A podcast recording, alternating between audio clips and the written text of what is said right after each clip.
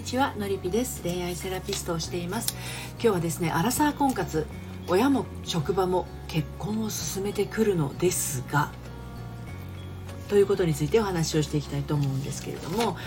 あの私は好きなことができてね一人の時間も大切にしたくてまだ結婚はいいと思っているのに親も職場も結婚しなさいとか結婚しないの？とか婚活しているの？とかいい人いるの？とかうるさくてね、まあ、やっぱりお見合いぐらいしておいた方がいいのかななんて思っているそんなあなたに伝えたいと。いうことでお話をしていきたいと思います。まあ、このですね結婚についてはあのしたいかしたくないかこれだけなんですよね。正直なところ。うん、自分が結婚したいかしたくないかこれだけです。でその先がすごく大事なんだけどその決定権は自分にあるということなんですよ。例えば親に勧められてお見合いをしましたとか職場の人に勧められ勧められてなんかこう人を紹介してもらいましたとかなんかいろいろうじゃうじゃあるかもしれないんだけど結婚したいかしたくないかを決めるのは自分だしこの人にするかどうか決めるのも自分っていうことなんですよねそこのところをはっきりと自分に自覚をまず持っておかないといけないですもしかするとあなたはこれまでいろんなことをいろんな人に決めてもらって生きてきたのかもしれません決めてもらうってねあの自由がない感じがするんだけど実は意外と楽ちんなんですよ。うん、自分では自由にしたいと思っていてもそうやっていろんなことをお膳立てして決めてもらっていたりとかこういうふうにした方がいいよっていう人のアドバイスに乗っかって生きてきた人ってえー、っとそうはしたくなくてもそうじゃないことをやろうとすると逆にそれがですね不安でしょうがないんですよね。自分で選ぶことへのあのなんだろうな。自分で選ぶことへの、えー、不安。自分が選んだら悪いことが起きちゃうんじゃないかっていう不安。なんでかっていうと意外とお母さんの言うこととか職場の人が言うこと目上の人が言うことを聞いていたらそれが意外とその通りになっているから。あやっぱり言うこと聞いといた方がいいんだ。私の思った通りやってたら大変なことになっていたかもしれない。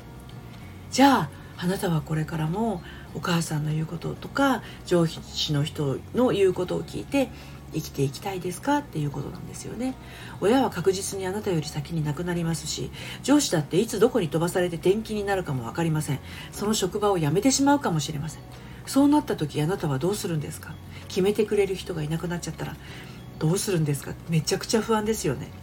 だから今のうちからっていうわけじゃないんだけどあの自分で決めることへの勇気そこにはね自信は全然いらないんですよ。私それのリピ塾の塾生にも言ってるんですけどあの何かをしようとする時には自信というものを持とうとしたら怖くて一歩が踏み出せなくなります。ですので勇気でいいです。勇気一粒だけあればいいです。あの胡椒の一粒とかそのぐらいの勇気一粒でいいです。その一粒が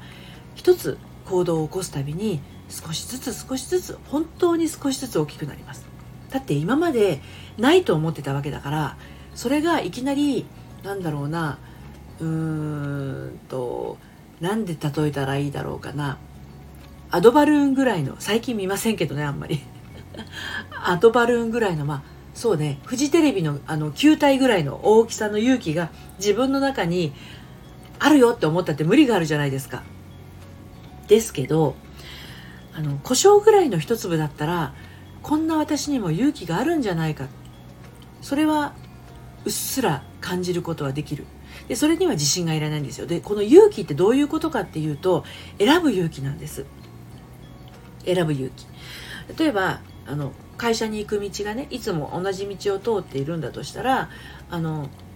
一本道じゃないはずなんですよ。ここの角を曲がっても行けるしこっちの路線からも行けるしっていうのがあると思うんですけどそれを選ぶ勇気です。ね。今まではえー、っと駅に降りたらそこからバスで行ってたんだけど。でそのバスで行けば5分で着くんだけど歩いたら15分かかる場合歩くっていうのを選ぶ。そこに自信もないですよね。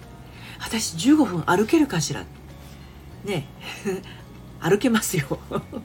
歩けるよねそのぐらいって思えたらもうそれは勇気なんですよ。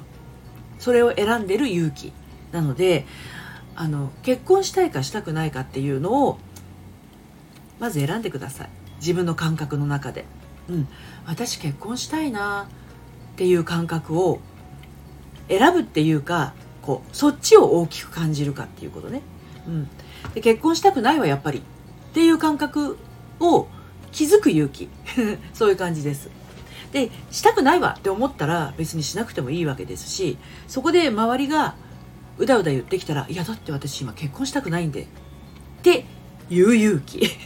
一個一個勇気なんですよ。で周りに押し流されてそんなに言うんだったら結婚したいって思おうかなみたいな方を選んじゃうから自分の中に思っていることとなんだろう差ができてしまって苦しむわけなので本当にめちゃくちゃ自分に優しくないことをしてるんですよね。うんまあ、だからあの自分がね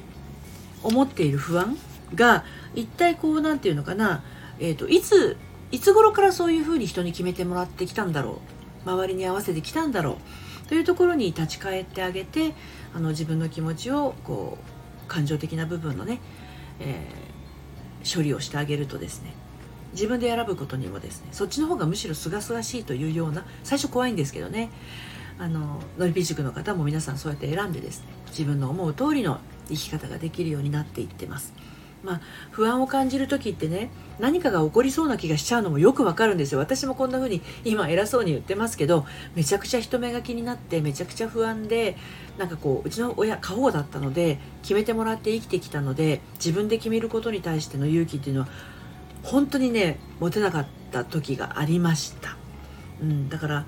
今あなたが感じている不安がもしあるとしたらね何かそのえー、自分で何かをやろうと決めるとし決めたとしたら一体誰から何を言われそうな気がするのか。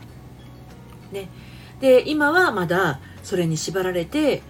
そのなんだろう見えない不安に縛られてそれを感じることを選んでるだけなので、まあ、それを自分でこう手放していくっていうことをやっていかないとまあちょっと今のままこうモヤモヤした気持ちはね続いちゃうのかもしれませんね。はい。あの3月になりますとおひな祭り企画でまた初回カウンセリングの、えー、お時間をね持ちたいと思いますのでご興味ある方は説明欄のところから、えー、ご覧になってみてください。いつでもあなたのこと応援しています。今日も最後まで聞いていただいてありがとうございました。それではまた。さようなら。